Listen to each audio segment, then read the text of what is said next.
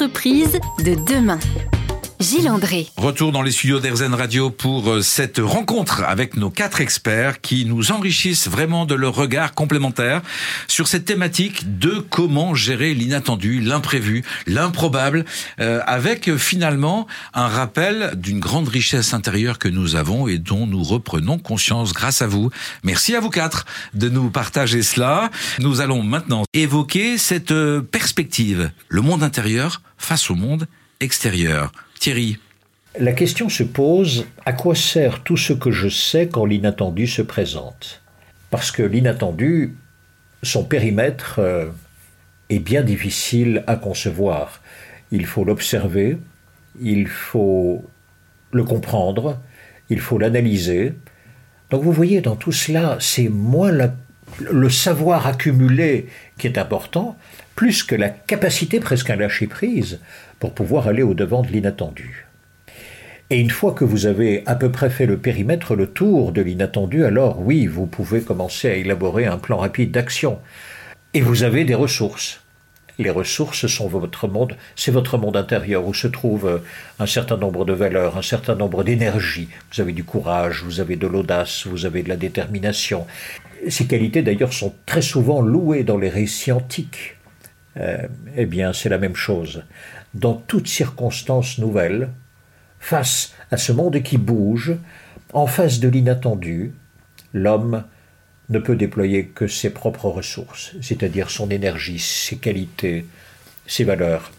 Et c'est ça qu'il va opposer au monde extérieur. Et c'est de la confrontation, c'est du choc entre ce monde intérieur et ce monde extérieur qui bouge que l'on va voir exactement la grandeur de l'homme.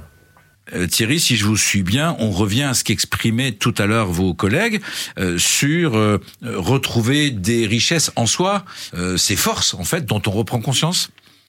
Oui, alors ces forces, on doit en prendre conscience dans différentes énergies parce que, à mon sens, le cérébral a ses limites. Alors on va jamais arrêter d'apprendre, mais on pourrait peut-être apprendre pour vraiment nourrir notre intériorité.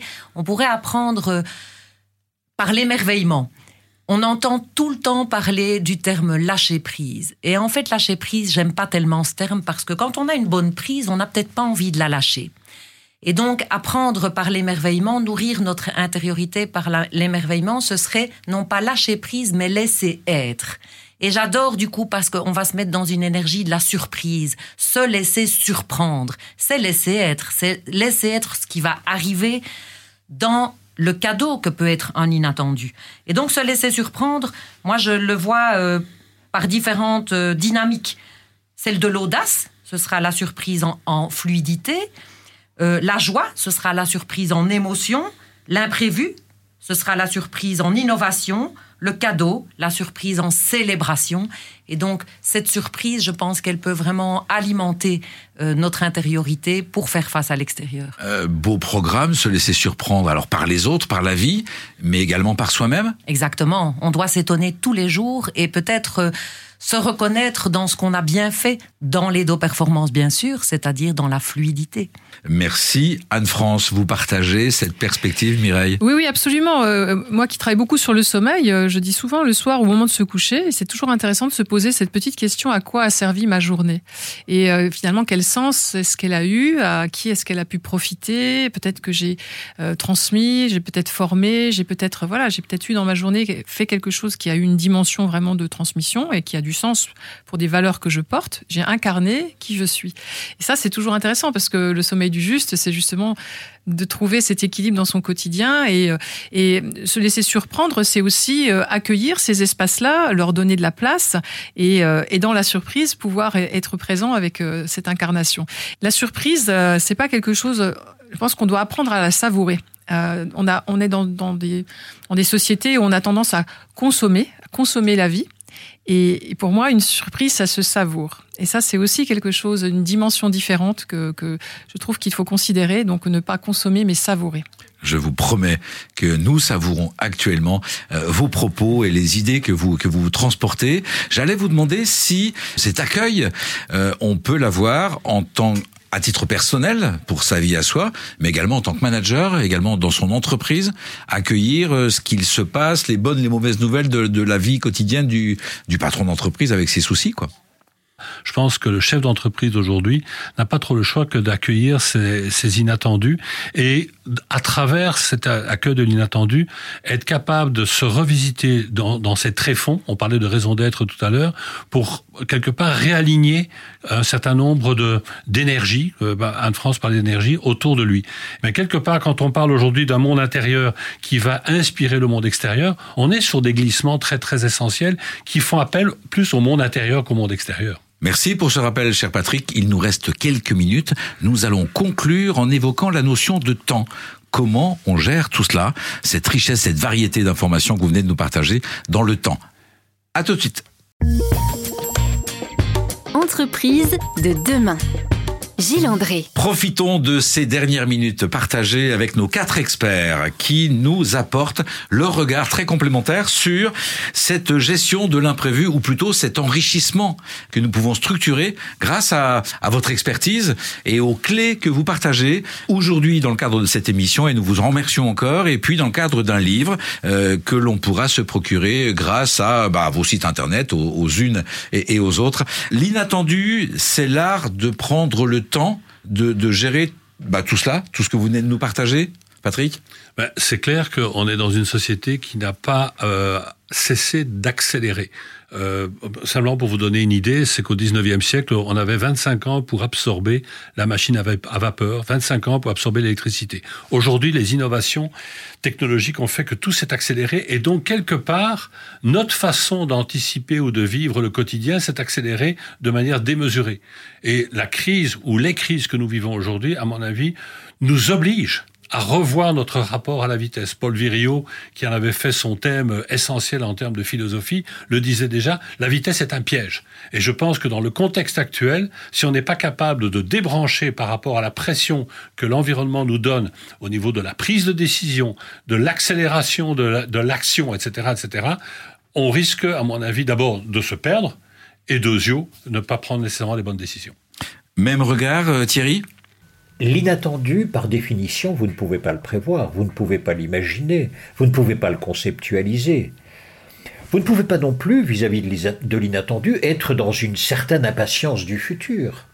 Par définition, vous vaquez à vos occupations, c'est dans ces circonstances que viendra l'inattendu. Et vous ne vous projetez pas non plus en raison de ce que vous avez déjà vécu, en raison d'un passé révolu. Donc pas d'impatience et pas de regret. Pour vivre l'inattendu, vous devez vivre dans le présent. Je dirais presque un présent dilaté, un présent étendu. Pour vivre, pour ressentir, pour comprendre, pour réagir. Voilà peut-être euh, ce que pourrait signifier prendre son temps. Merci Thierry, merci Patrick. Mesdames, la parole de la conclusion vous revient. Inattendu. Chaque soir, quand on va se coucher, on va vivre un moment inattendu puisqu'on ne sait jamais de quoi va être fait euh, notre nuit, nos rêves.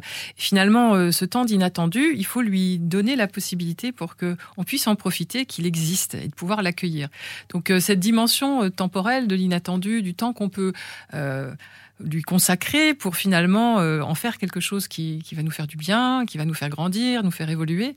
Euh, pour moi, c'est quelque chose d'essentiel. Et, et, donc, euh, c'est de lui donner un peu de temps. Et dans ces rythmes accélérés qu'on a dans nos journées, si, on se, si on consacre un peu de temps à venir rencontrer son espace intérieur, on sera aussi beaucoup plus capable d'accueillir les dimensions de l'inattendu qui peuvent nous surprendre et peut-être parfois nous étonner gérer son énergie, optimiser son énergie et son sommeil, si je comprends bien, ça n'est pas que bien organiser sa nuit, c'est prendre le temps dans la journée euh, de, de, de, la préparer, cette nuit? Oui, tout en sachant que l'inattendu va se reproduire, il y en aura d'autres, on, va, on, on est dans des successions d'inattendus, toute l'existence est faite de ça, donc ça fait partie euh, des ressources, oui, qu'on doit privilégier, de s'octroyer des espaces pauses pour se ressourcer et être capable de vivre avec l'inattendu d'une façon bien plus sereine. Merci Mireille.